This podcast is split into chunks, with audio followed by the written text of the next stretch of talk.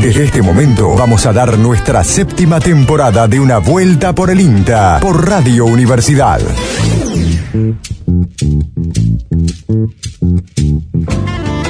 Muy buenos días a toda la audiencia de AM580 de Radio Universidad. El placer de estar con ustedes en esta mañana de domingo, finales de septiembre, para desandar ¿eh? el programa de hoy de una vuelta por el INTA que pinta, hay promesa de buen programa. Eh, vamos a, tratar algo que venimos desarrollando a lo largo de este último mes, tan complejo en relación a los incendios. Eh, vamos a hablar un poco de lo que está haciendo INTA, eh, que es una problema con esta problemática, ¿no? Que afecta, que nos interpela a todos como sociedad, ¿no? En Córdoba queda menos del 3% de bosque nativo y en los últimos meses se han perdido a causa de incendios unas 46.000 hectáreas. Eh, vaya tema importante el de los incendios y en el programa de hoy vamos a abordarlo desde distintas perspectivas. También tenemos nuestra columna habitual de tesis en dos minutos, eh, una columna muy interesante, económica, que aborda el precio de los commodities, ¿sí? ¿Cómo afectó a los commodities la pandemia, al precio de los commodities? Además, vamos a compartir una entrevista que hizo nuestro compañero Jorge Alegre con Bruno Basqueto, del establecimiento El Mate, Alimentos Agroecológicos en Adelia María, que es realmente una propuesta muy interesante. Eh, Bruno Basqueto es coautor también de un libro eh, denominado La ganadería paralela, que también vamos a comentar un poquito sobre eso. Eh, este y algunos, estos son los temas principales del programa de hoy, que como siempre decimos, veremos si podemos desarrollar todo, porque últimamente nos quedan materiales afuera. En el programa de hoy eh, trabajó todo el equipo de comunicación del INTA Centro Regional Córdoba y se pueden comunicar con nosotros a través de nuestros canales en Facebook, una vuelta por el INTA, en WhatsApp al 3572528693, repito, 3572528693, como siempre decimos, tengan paciencia que vamos contestando, ¿no? Lo hacemos durante la semana eh, para nosotros también es domingo, los domingos. Eh, en la edición Antonio Peralta, en la locución Gabriel Estofán, Gabriel Sangené y en los controles eh, mi compañero aquí, Mariano Britos, que en cualquier momento lo invitamos para este lado. Este, así que arrancamos con este programa en esta mañana, último domingo de septiembre, arranca con música, una vuelta por el.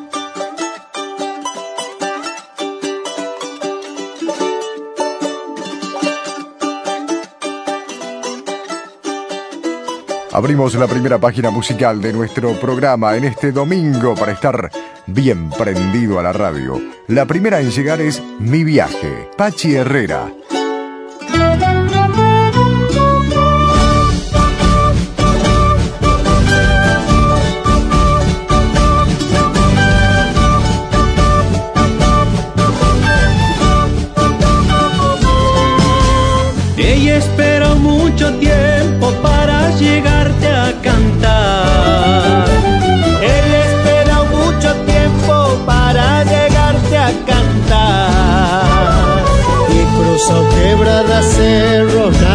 Pudo parar. Y cruzó quebradas cerros, nada me pudo parar. Cuando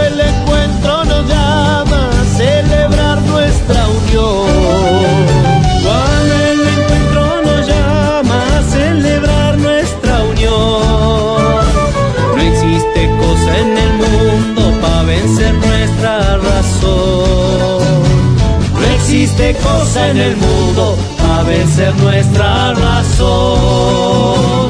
Con mi charango curtido, lindo te voy a cantar. a desatarme del cuero mi viaje de soledad.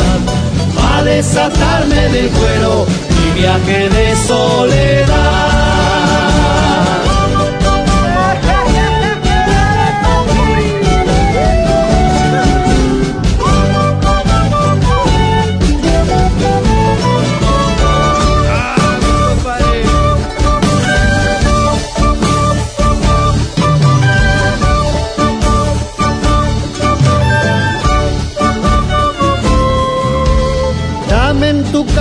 Cobijo de tu coplada, mi amor. Dame en tu caja cobijo de tu coplada, mi amor. Quiero borrar esta pena de mi pobre corazón. Quiero borrar esta pena de mi pobre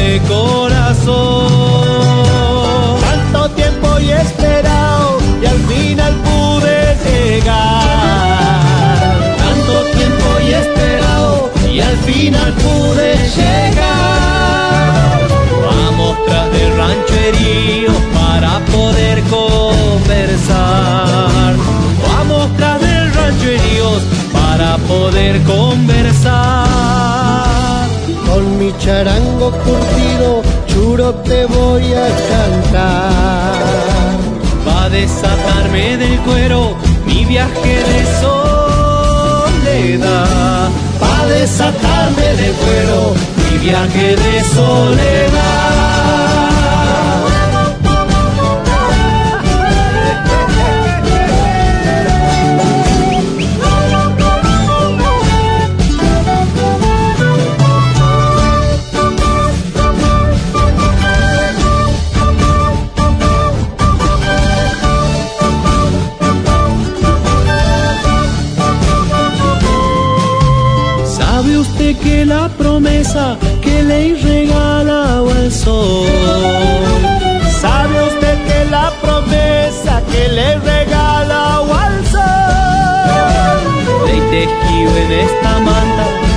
Abrigarnos los dos.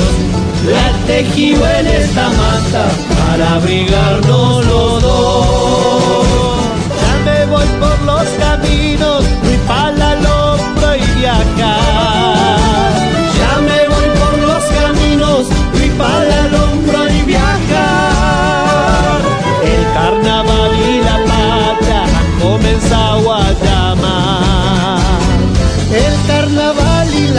Me han comenzado a llamar.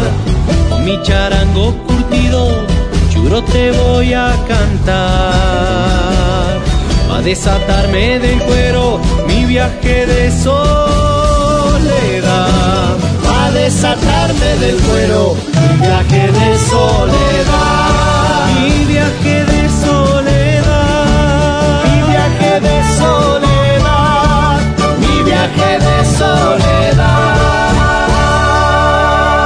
Estamos escuchando Una Vuelta por el INTA. Preguntas. ¿Qué? ¿Para qué? ¿Para quiénes? Una acción. Investigar. Los investigadores de INTA te responden en dos minutos. Preguntas que investigan. Tesis en dos minutos. Mi nombre es Caterina Almazo, soy socióloga y trabajo en el Centro Regional Mendoza San Juan del INTA y actualmente me encuentro haciendo mi tesis de maestría. Particularmente como estudio en la provincia de Mendoza, mm, una de las características que tiene esta provincia es que tiene baja disponibilidad de agua para producir y por ende tenemos pocas tierras productivas para producir alimentos. Una de las grandes preocupaciones que tenemos actualmente es que hay un gran avance de los barrios residenciales sobre estas áreas productivas y esto impacta de lleno en nuestra posibilidad de producir alimentos. Sin embargo, uno de los procesos que se está dando actualmente es la aparición de nuevas áreas productivas alejadas de, de la ciudad y esto presenta un desafío de estudio sobre todo para conocer cuáles son las características de estas nuevas áreas que nosotros le llamamos el avance de frontera agrícola. Y uno de los intereses que tiene mi, mi tesis justamente es poder conocer quiénes son los productores, qué características tienen y sobre todo cuáles son sus problemas y necesidades tecnológicas, eh, teniendo en cuenta que se encuentran en áreas alejadas de los centros de consumo y con menor disponibilidad de agua de calidad para producir. Así es que eh, puntualmente me localizo en el distrito de Freilich Beltrán, en el departamento de Maipú, que se encuentra aproximadamente a unos 35 kilómetros de la provincia de Mendoza, y el objetivo es poder contribuir a la mejora de calidad de vida de estos productores y a una mejor gestión de estas nuevas áreas eh, de cara a, bueno, a los procesos de ordenamiento territorial eh, de la provincia de Mendoza. Por supuesto que esto ha sido un proceso de trabajo eh, interdisciplinario junto con agrónomos y geógrafos, buscando mejorar nuestros diagnósticos sobre, sobre el área. Preguntas. ¿Qué? ¿Para qué? ¿Para quiénes? Una acción. Investigar. Los investigadores de INTA te responden en dos minutos.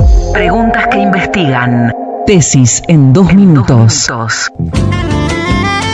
Compartíamos este clásico que a mí me, realmente me encanta, la tesis en dos minutos de este programa y del INTA a nivel nacional de Caterina Dalmazo, socióloga, que hablaba de la producción y el avance inmobiliario, ¿no? Una problemática que pasa en, todo el país. Em, vamos a empezar a desarrollar un informe que tenemos respecto a los incendios. Hemos trabajado mucho respecto a esto. Eh, en el 2020, este año, además de la pandemia, ha sido de los años mm, donde más hectáreas de bosque nativo se han perdido en los últimos 10 años. ¿eh? Eh, además, bueno, en este programa hemos conversado acerca de cómo las zonas afectadas en general por los incendios, por los incendios suelen ser los mismos lugares. Es un problema recurrente, por ejemplo, en el noroeste de nuestra provincia, eh, donde también incluso se han quemado alrededor de nueve casas ¿no? en, este, este último tiempo. En Córdoba, decíamos en la presentación, eh, nos queda el menos del 3% del bosque nativo. Esto es algo que nos tiene que preocupar a todos y todas, ¿no? Y en los últimos meses se han perdido a causa de los incendios unas 46.000 hectáreas aproximadamente, ¿no? Esto para ponerlo en, dimensión, ¿no? Piensen en eh, unas 40, unos 43.000 eh, estadios Kempes, ¿eh? para aquellos que les gusta el fútbol o aquellas que les guste el fútbol, ¿no? 43.000 estadios Kempes se han perdido de bosque nativo con eh, con los incendios que han, que han pasado este, eh, en estos últimos meses. Vamos a entrarle al tema desde distintos puntos de vista. En primera instancia vamos a conversar, estuvimos conversando con Carlos Carranza. Carlos Carranza es ingeniero agrónomo eh, y es especialista en dinámica de sistemas naturales y manejo, manejo de bosques nativos. ¿no? Carlos trabaja en la estación forestal del INTA en Villa Dolores y nos va a comentar en esta, en esta entrevista cuáles son las líneas de trabajo y cuál es la perspectiva con la cual abordan este, esta problemática de todos y todas.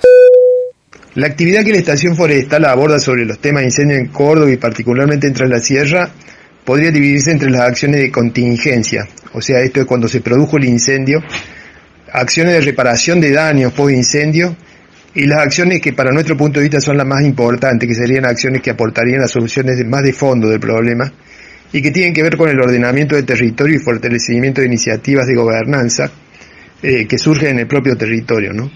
Explico un poco el concepto. O sea, nuestro equipo de la estación forestal eh, trabajamos sobre la base de que los problemas ambientales, eh, en este caso en particular los incendios, son emergentes de sistemas mucho más complejos que los naturales, ¿no? Responden a una trama indisoluble de sociedad con la naturaleza. O sea que estos problemas deben abordarse de esa complejidad no como ecosistemas, sino como socioecosistemas.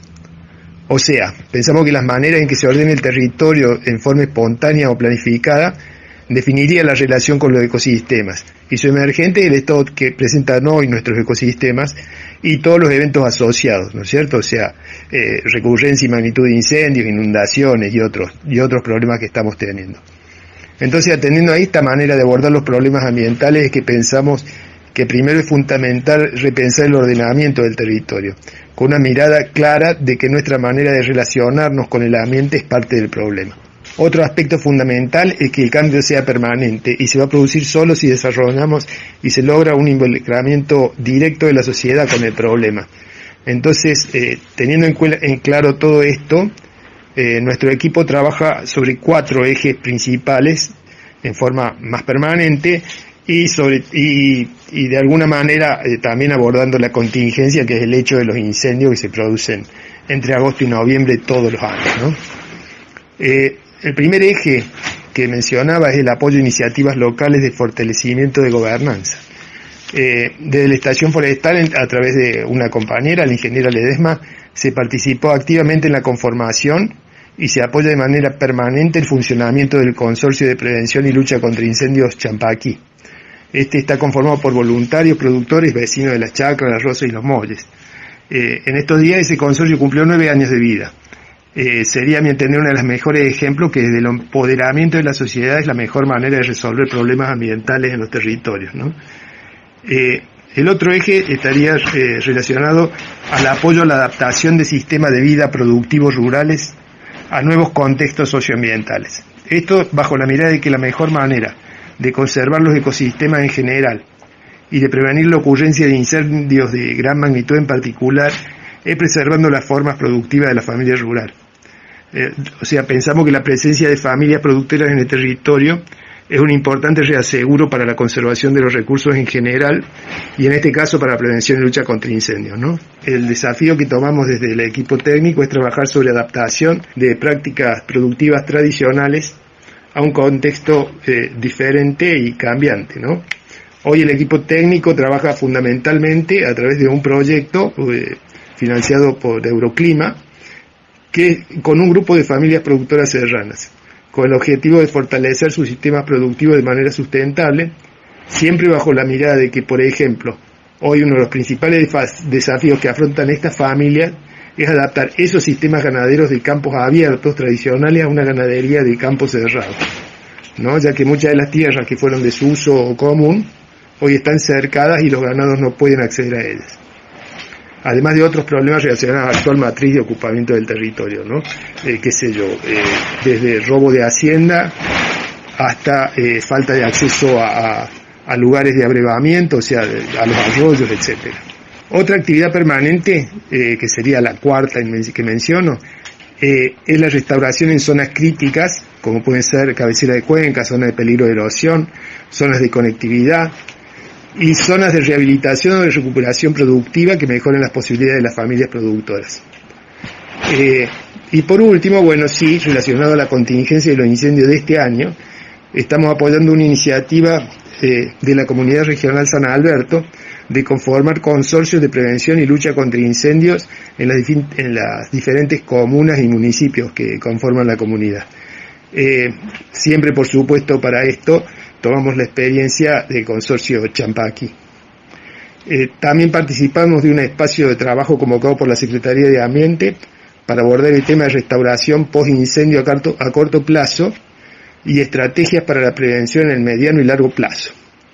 En este caso, nuestra mayor expectativa sería que estos espacios se mantengan en el tiempo y trasciendan los espacios políticos técnicos a espacios multiactorales.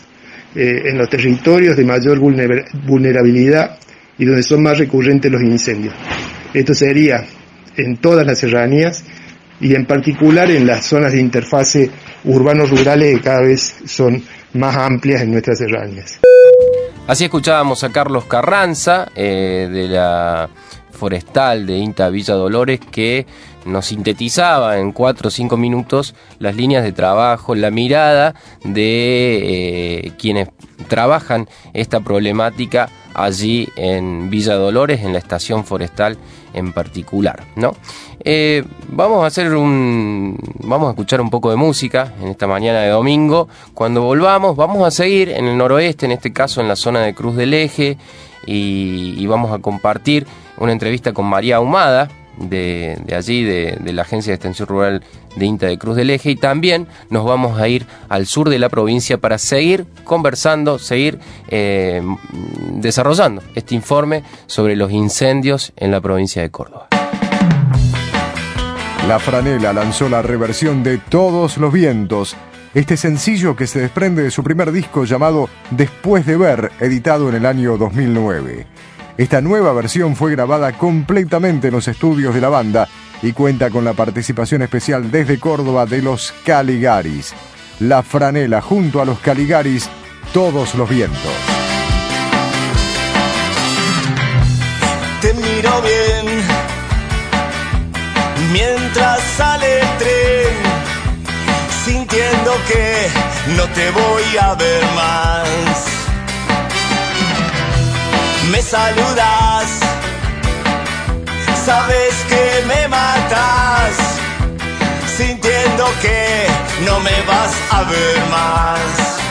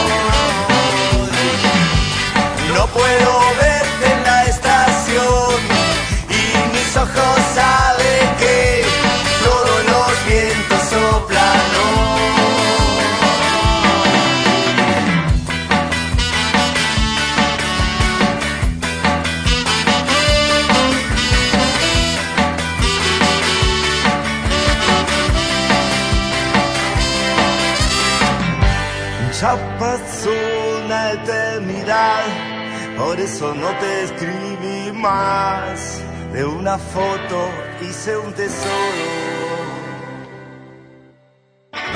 Y ahora estoy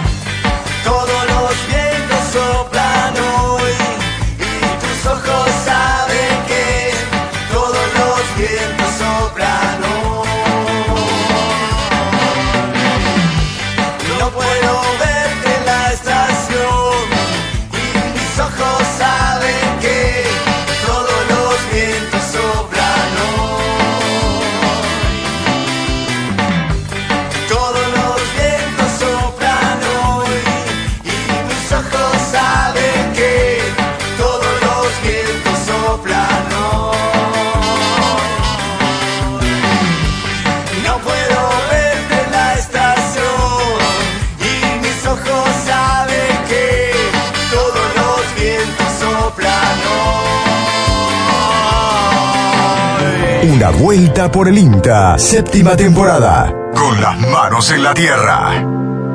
Una vuelta por el INTA. Continuamos con más de una vuelta por el INTA. Eh, lo decíamos en el bloque anterior. eh, vamos a irnos a Cruz del Eje. Allí María Ahumada, con quien hemos estado charlando hace poquito eh, sobre la famacha, me acuerdo. Eh, vamos a hablar con María Ahumada que nos va a contar un poco cuáles, eh, qué cosas están haciendo en relación a, los incendios y cómo vienen trabajando en términos de, de- de recuperación y en términos de desde lo que ella hace, desde su trabajo en, en el INTA, también eh, con la Universidad Católica de Córdoba. La escuchamos. Bueno, el trabajo que venimos realizando de asistencia y de los productores afectados por los incendios, un trabajo que eh, venimos coordinando tanto desde INTA y como desde la Universidad Católica de Córdoba. En mi caso yo soy docente y, y dirijo un proyecto que es de conservación de recursos. Así que bueno, este es un poco el marco institucional dentro de la universidad y también dentro del equipo que inte- integro en el INTA para trabajar en el área.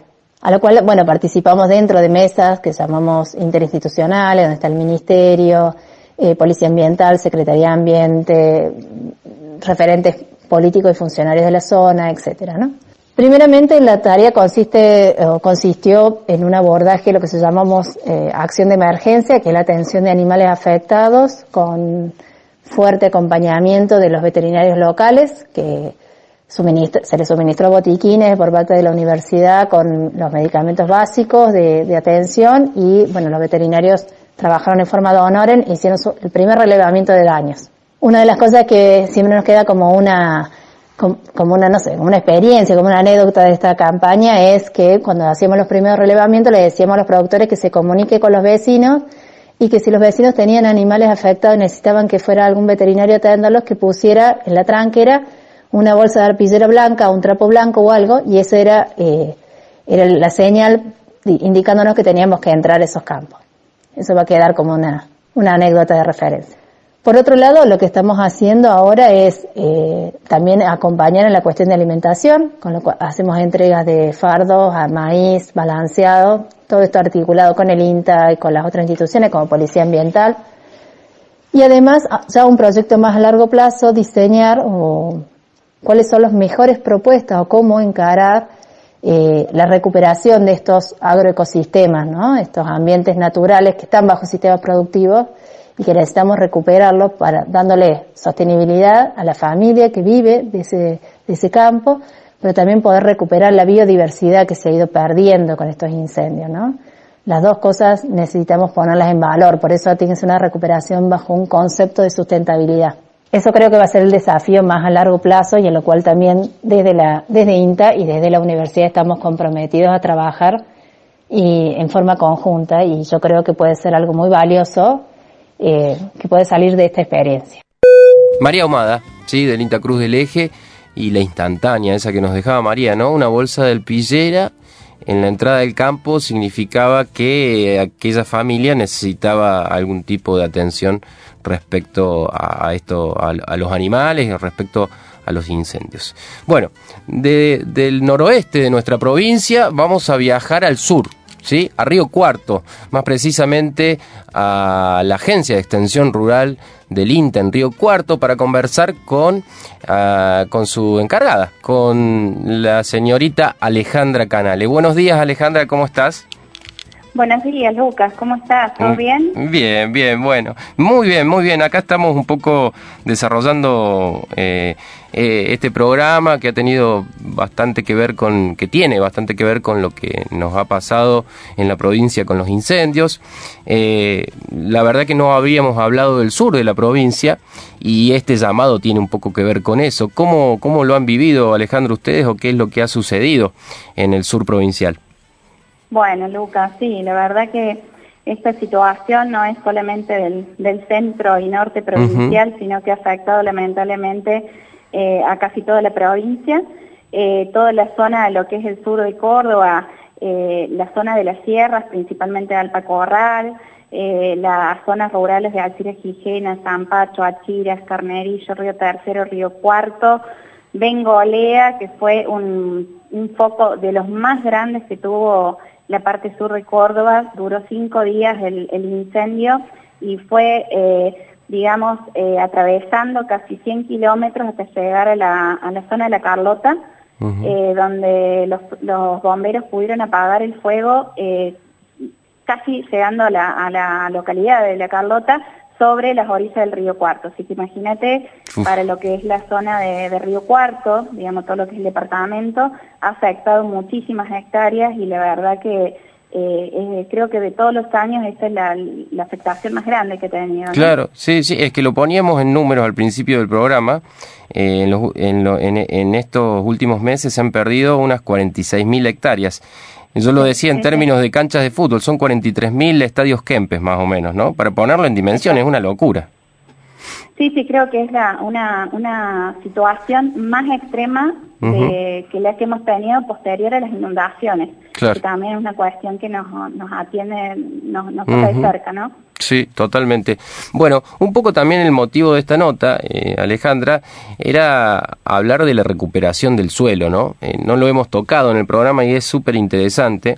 Eh, y bueno, en el caso del sur tiene mucho que ver con los suelos agrícolas.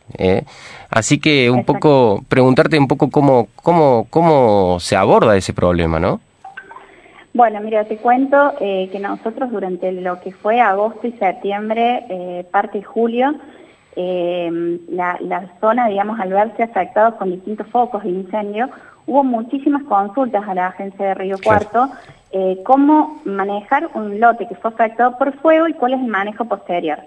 la mayor cantidad de superficie de la zona sur de Córdoba, digamos, es agrícola, por uso predilecto de los productores por cuestión económica, entonces la mayoría, eh, aparte de este año, los suelos, eh, al no llover durante los meses de otoño, hubo muy poca siembra de lo que son cultivos de servicios o verdes invernales y lo que es la, cosecha de grano fino que fue trigo. O sea, en realidad fue muy reducida y muy poco afectado por incendios porque había muy pocos lotes. Eh, entonces, la afectación y las recomendaciones que podíamos dar eran sobre suelos que estaban en barbechos. Eh, hay lotes que tenían casi 25 años de, rotaciones eh, en base a agricultura, digamos, eh, con siembra directa. Por lo tanto, la acumulación de rostros era bastante importante, entonces esta acumulación de combustibles, digamos, secos, era lo que favorecía mucho a los incendios. ¿Qué sería el rastrojo? para, para, aquellos que no lo entienden, digamos, eh, ¿qué sería el rastrojo, Alejandra? Perfecto. Rastrojo es lo que queda de posterior a la cosecha. O sea, en el caso de maíz se quedan los toconcitos del, del tallo del maíz, eh, el, algo, de, digamos, en el caso de, soja que quedan las sauchas, y genera una cobertura arriba del, del, lote, ¿no? Eso, eso eh, es, es, para, es, digamos, potencialmente es una bomba, ¿no? En términos, en términos agronómicos es buenísimo, eh, pero en términos de posibilidad de incendio es, es, eh, es peligroso, ¿no? Es, la biomasa. peligroso porque es combustible, digamos, eh, instantáneo, porque está seco el material. Sumale a las condiciones predisponentes que hubo, porque los lotes estaban con muy poca humedad, y había vientos que en esta zona son muy intensos. Entonces, todo esto obviamente agudizó muchísimo la situación para prevalecer los incendios, ¿no? Claro, claro, creo. Que bueno, en esto que vos me preguntabas, cuáles eran los manejos posteriores, nosotros hicimos varias recomendaciones junto con la Universidad Nacional de Río Cuarto, específicamente la Cátedra de, Uso y Manejo de Suelos, eh, donde eh, junto con el Consejo Regional de Conservación de Suelo del Departamento Río Cuarto, elaboramos una serie de recomendaciones para que pudieran eh, los productores tener en cuenta ya que habían perdido lamentablemente toda esta cobertura. La idea era tener que laborear, porque ahora con los intensos vientos que siguen hay prevalencia de lo que es la erosión principalmente eólica. Así que bueno, la idea era laborear a través de una rastra o un cincel, eh, donde el suelo quede con bastante cascote, es decir, una buena rugosidad en el suelo que evite que el viento se lleve todas las partículas. Recordemos que los primeros centímetros del suelo son la parte más fértil del, del, suelo. Entonces eh, tenemos que tratar de protegerla para que no se nos vuelen. Claro, en ese, en, ese caso ese, ese, perfil, el primer perfil, eh, incluso en el bosque es como también muy importante porque ahí está toda la biodiversidad, las semillas que se caen, todo el, el lo que sería el, eh, que uno en, los viveros lo puede comprar como mantillo, ¿no? claro, es eh, toda la parte, toda digamos, los primeros centímetros son los que la mayor biología, digamos, de la actividad biológica que el suelo tiene. Eh, lamentablemente esto cuando pasa el, fuego se pierde. Claro. Eh, entonces, bueno, eh, un laboreo eh, no va a atentar en contra de, digamos, lo que, lo que antes teníamos como actividad biológica. Claro. hay que volverlo a generar. Claro. Y en ese sentido, ¿qué es lo que están recomendando? Bueno, esta cuestión de los laboreos mecánicos, tratando de dejar buena rugosidad del suelo, tratar, porque en nuestra zona hay bastantes pendientes, eh, que la pendiente de laboreo sea en contra de los vientos y en contra de la pendiente propia del lote. Lamentablemente, por una cuestión de facilidad, muchas veces los lotes están eh, marcados para, digamos, se siembra a favor de la pendiente. Bueno, lo que estamos pidiendo es tratar de que evitar este tema y em, el tema de planificar la siembra del lote eh, ya diferente a lo que lo tenían planificado anteriormente que pasar el fuego. La idea es tratar de buscar algún tipo de cultivo que genere mucha cantidad de rastrojo para la campaña siguiente y muchas raíces. Eh, esto puede ser un ejemplo, puede ser maíz, sorgo, si es posible, donde esas raíces logren penetrar bien en el suelo y generen galerías donde eh, nuevamente el agua puede infiltrar bien y activar toda esta microbiología del suelo que se ha perdido. Qué bárbaro. Otra de las recomendaciones es tratar de disminuir las distancias entre el surco a sembrar, o sea, el cultivo posterior hay que sembrarlo lo más junto posible para que rápidamente cubramos ese surco y evite erosión eólica. Y eh, tratar de ver, viste, antes de, de que cuando nos estemos aproximados, que ya sabemos que vamos a poder sembrar, eh, y que haya humedad suficiente, ahí volver a pasar otra rastra de disco y rolo, dejando una muy buena cama de siembra. Pero a esa, esa tarea hay que tratar de hacerla lo más próximo a la siembra, no hacerla con anterioridad porque si no volvemos a dejar muy descubierto el suelo y hay prevalencia por el tema nuevamente de erosión. Claro. Así que bueno, eso sería un poco las recomendaciones. Qué complejo, ¿no? Qué complejo todo. Qué complejo, es pero... muy complejo y lamentablemente, eh, digamos, el productor eh, tiene todos los riesgos eh, y asume todos los costos, ¿no? Claro, claro, claro. Eh, conversando con vos antes de, de esta entrevista, me hablabas de la- los fuegos prescriptos, ¿no? Eh, ¿Podés comentar un poco de qué se trata esto? Hay cierta, eh, en algún, eh, históricamente muchas veces los productores eh, hacían quemas, ¿no? Después eso se prohibió, lógicamente por la peligrosidad que, que acarrea, pero, pero es un tema también muy complejo. ¿Podemos, ¿Podés contar un poquito sobre eso? Sí, Lucas. Eh, con respecto al tema de fuegos prescritos, es un tema que lo estamos discutiendo mucho dentro del Consejo Regional, de esta mesa que, la conforman varias instituciones, eh, generalmente más públicas que privadas, pero la, la idea es tratar de ver qué acciones preventivas se hacen para evitar eh, estas cuestiones y hacer demandas de acciones estatales para, para que, bueno, realmente como provincia disminuyamos el tema de incendios, porque recordemos que estamos en una situación donde eh, estamos tratando de que se foresten y Claro. de paso forestamos, pero a la vez estamos generando más combustible también para hacer más propicios los incendios. Entonces, una de las, mm, digamos, unas herramientas que se usan en Estados Unidos, Canadá, Australia, es el tema de fuego prescrito. Fuegos prescritos pero de baja intensidad, que es una herramienta de manejo con un marco de seguridad que se aplica en fuego a una vegetación con un objetivo específico, teniendo en cuenta condiciones meteorológicas, la de combustible forestal, o sea, con cuánto combustible forestal con- contamos, la topografía del lugar, y se realiza un plan de gestión y eh, de así se aplica el fuego para controlar el mismo fuego posible.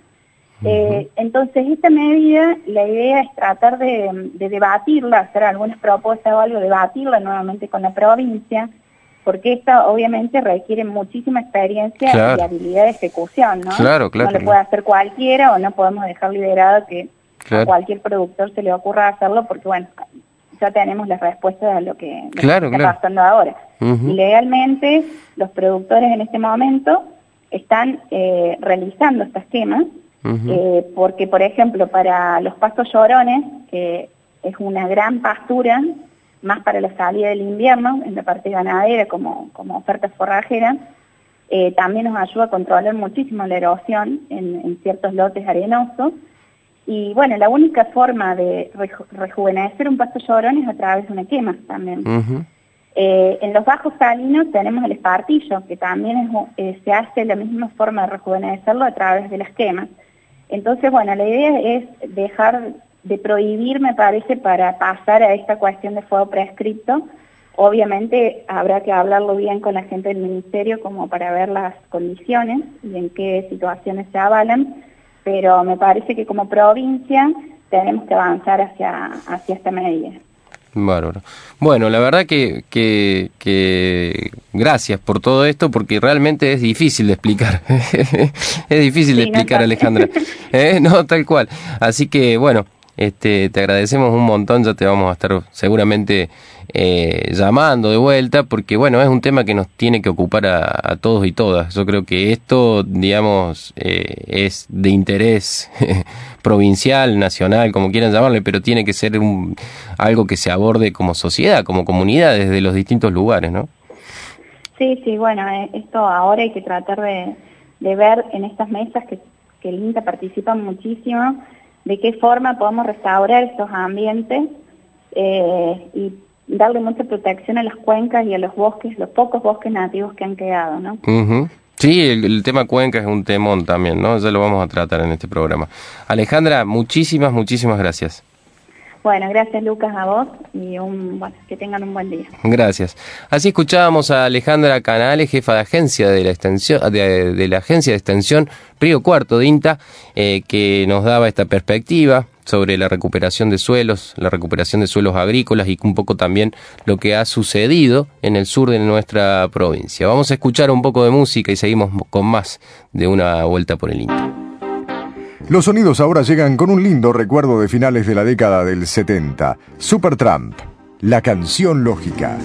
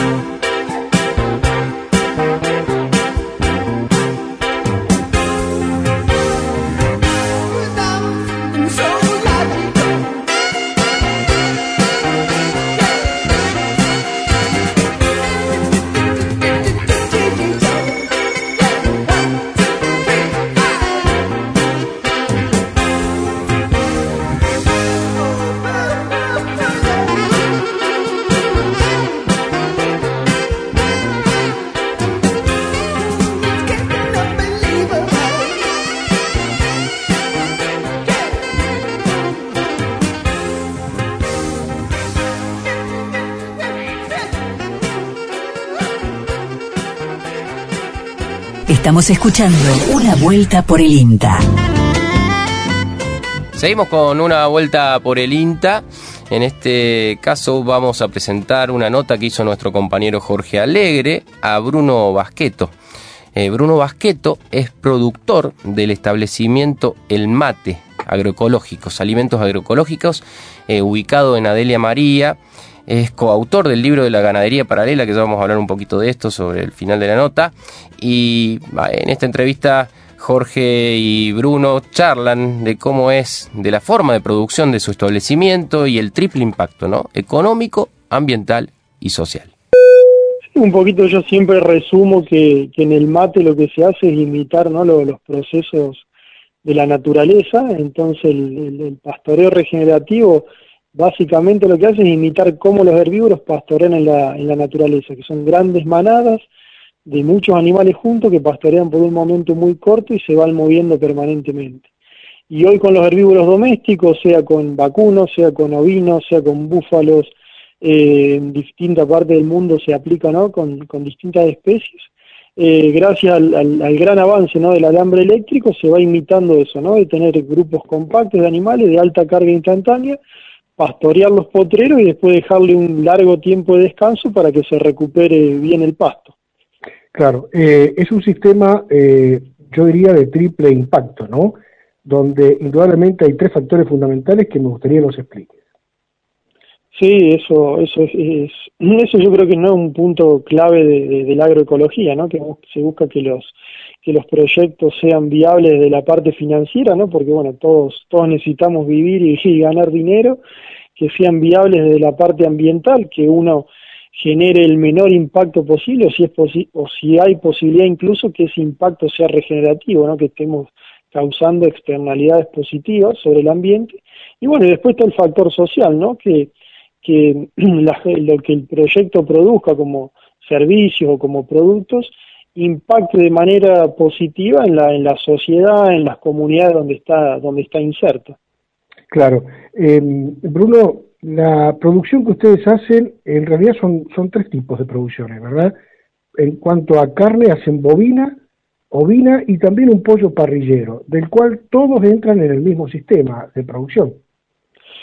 Exactamente, ¿no? Lo, de ovinos y lo de bovinos es muy, bueno, muy parecido, cambiando algún poquito la, la instalación, el tipo de alambrado eléctrico y ya lo, de lo que es aves, tanto pollo como gallina, cambia un poquito, ¿no? Lo- los pollos, lo que es pollo para carne son jaulas móviles que todos los días se van moviendo a un lugar nuevo y lo que es gallinas ponedoras son una especie como de casilla, como las casillas rurales que estamos acostumbrados a ver en los campamentos, que están, pero está hecha gallinero, ¿no? Entonces un gallinero montado sobre una estructura móvil que se va moviendo permanentemente hacia lugares nuevos y eso permite que, que bueno, las aves aparte del, del consumo de grano que tengan puedan complementar su dieta con pasto, con insectos, eh, con la misma tierra, ¿no? Que sacan muchos minerales, es una forma, ¿no? De, de también reducir el consumo de, de grano y, y- tener un ahorro en ese sentido. Si uno se pone a ver, ¿no? Lo, lo que un animal bostea y orina diariamente, uno está devolviendo casi el 98-97% ¿no? de lo que de lo que el animal consume, ¿no? Porque lo único que el animal se lleva en definitiva cuando va al frigorífico es, es- son los minerales que están prácticamente todos en los huesos. Entonces es un sistema, ¿no? Que recircula muy bien los nutri- los nutrientes dentro del ecosistema.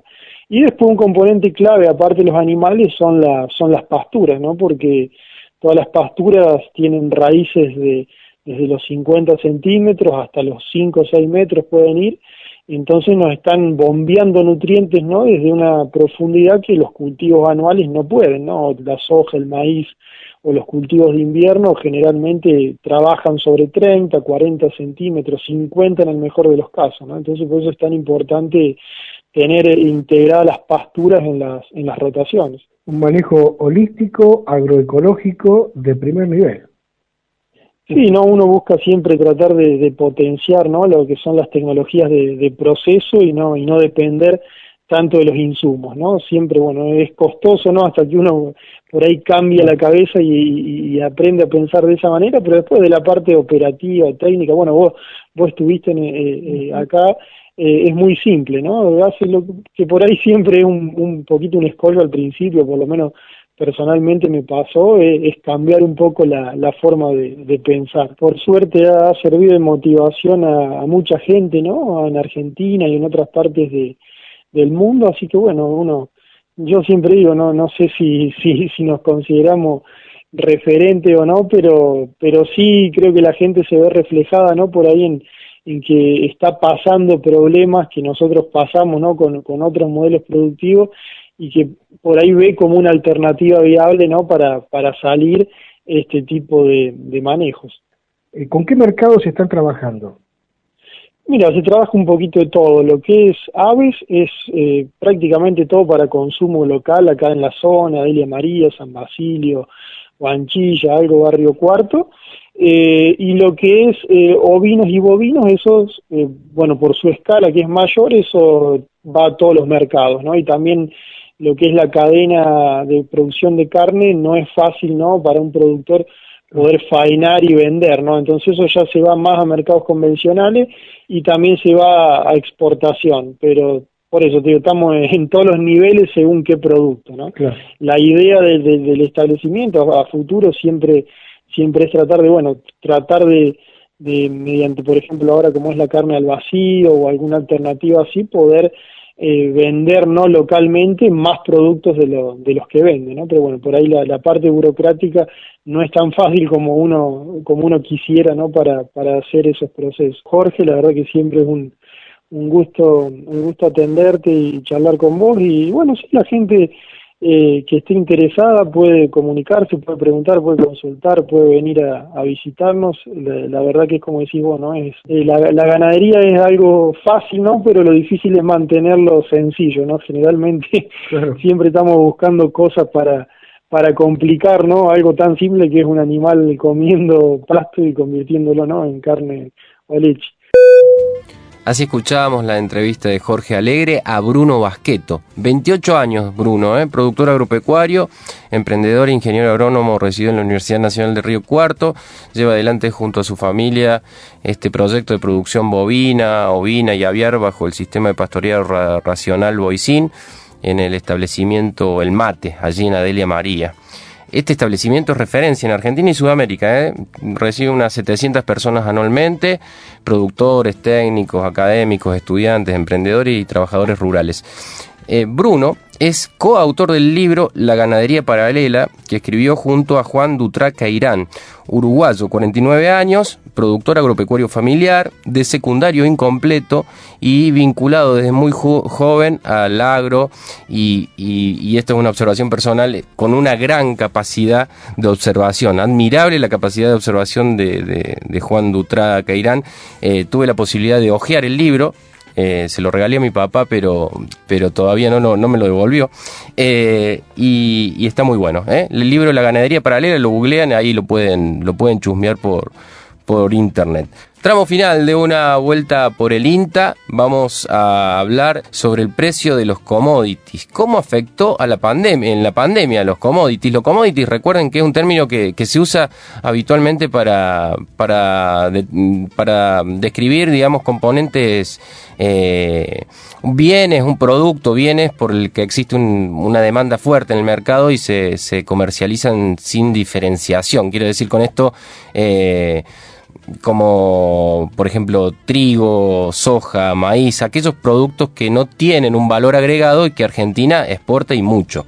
Eh, vamos a escucharlo a Martín Gileta eh, contando eh, cómo afectó en la pandemia el precio de los commodities. Ante la pregunta de cómo afectó la pandemia el mercado mundial de commodities y qué podemos esperar de cara a los próximos meses, bueno, podemos intentar aquí un análisis sintético basado en los principales factores de peso. Primeramente, reconocer de que los mercados de commodities, si consideramos aquí las tres categorías de bienes que integran esa canasta, por un lado las materias primas agrícolas, por otro lado la energía, aquí hablamos de gas, petróleo y carbón, y finalmente metales y minerales, en su conjunto acusaron el impacto de la pandemia global, ajustando sus precios a la baja en el primer trimestre del año. El efecto del confinamiento mundial desplomó la demanda, lo que explica la caída de precios. Sin embargo, cuando se examina con mayor detalle el impacto en precios, se advierte que la energía, y aquí nos referimos específicamente al petróleo, es el que sufrió la mayor caída explicado en el parate del transporte mundial y en el cierre de industrias. Hasta tal punto que los mercados de referencia de este bien, Estados Unidos y Europa, llegaron incluso a registrar precios negativos. Ahora, en contraposición a esto, las materias primas agrícolas, si bien cayeron, el ajuste resultó considerablemente menor, lo que denota la firmeza de la demanda mundial de alimentos que la pandemia no revirtió, en todo caso impulsó cambios de hábitos y modalidades alimentarias que deberá examinarse en el tiempo a ver cuánto de esto se mantiene. Al respecto es un factor clave China. Si bien este país resultó foco de la propagación inicial del virus, fue el primero en controlarlo también, a tal punto que cuando se examina la importación de alimentos de China, incluso en el primer trimestre del año, cuando se cursaba la mayor ola de contagios, esta continuaba prácticamente a normalidad, incluso superando en volúmenes las importaciones de igual periodo del año anterior. Aquí se destaca el caso puntual de carnes, porcina y bovina, donde el ritmo de compra de China continuaba batiendo récords y los pronósticos indican de que esto habrá de mantenerse. Ahora bien, mirando hacia los próximos meses en lo que respecta particularmente a las commodities agrícolas, aparecen factores que abren una ventana de oportunidad de recuperación de precios. En primer lugar, las condiciones del mercado financiero mundial mejoran, lo que reduce el nivel de incertidumbre de los inversores y con ello una menor aversión al riesgo. Este factor puede impulsar un renovado ingreso a estos mercados de parte de estos actores. En segundo lugar, la recuperación progresiva del precio del petróleo, que resulta también un factor alcista dado que se correlaciona con el precio del resto de los productos básicos. Pensemos que conforme mejora la demanda de combustibles, esto impulsa a su vez la demanda de bioetanol y por caso hay que considerar de que el 40% del maíz en los Estados Unidos tiene por destino el etanol, con lo cual es claramente un factor alcista. En tercer lugar, el exceso de liquidez del sistema financiero, consecuencia fundamentalmente de la expansión monetaria de Estados Unidos y de Europa, lo que debilita el valor del dólar y un dólar que se debilita y lo está haciendo aceleradamente impulsa al alza el precio de los bienes que estamos considerando aquí. Por último, eh, y aquí retomamos la mirada en China, eh, si se advierte que la demanda mundial de proteínas vegetales y animales en Asia permanece intacta, con una fortaleza incluso que se impone a los pronósticos de muy buena cosecha eh, en Estados Unidos, en lo que a soja y maíz se refiere, eh, hay lugar en todo caso para un moderado optimismo de cara a los mercados de commodities para los próximos meses. Martín Gileta, economista de Inta Manfredi, hablando de los commodities o bienes básicos, ¿no? Aquellos productos que pueden ser destinados a un uso comercial, sin embargo, su característica más importante es que no, no cuentan con ningún tipo de agregado de valor. Por ejemplo, en granos la soja, el trigo, el maíz, la avena, la cebada, en la, en la energía eh, el gas, el etanol, la nafta, el petróleo crudo, en metales el oro, la plata, bueno, y así, en la carne el, ganado bovino, el ganado vivo, el ganado porcino, la manteca, la leche, bueno, eh, así pasaba esta nota que cierra esta vuelta por el INTA del día de hoy. Eh, el saludo y agradecimiento al equipo de comunicación del INTA Centro Regional Córdoba, Mauro Bianco, Jorge Alegre, Silvino Deto, Fabricio Taparelo, eh, Andrés del Pino, eh, Néstor Noriega y Mariano Britos, que siempre está, ella es uno más del equipo y está del otro lado en el control. Hasta el domingo que viene, nos, nos volvemos a encontrar en otra vuelta por el INTA. Hasta aquí, una vuelta por el INTA, por Universidad, tu propia voz.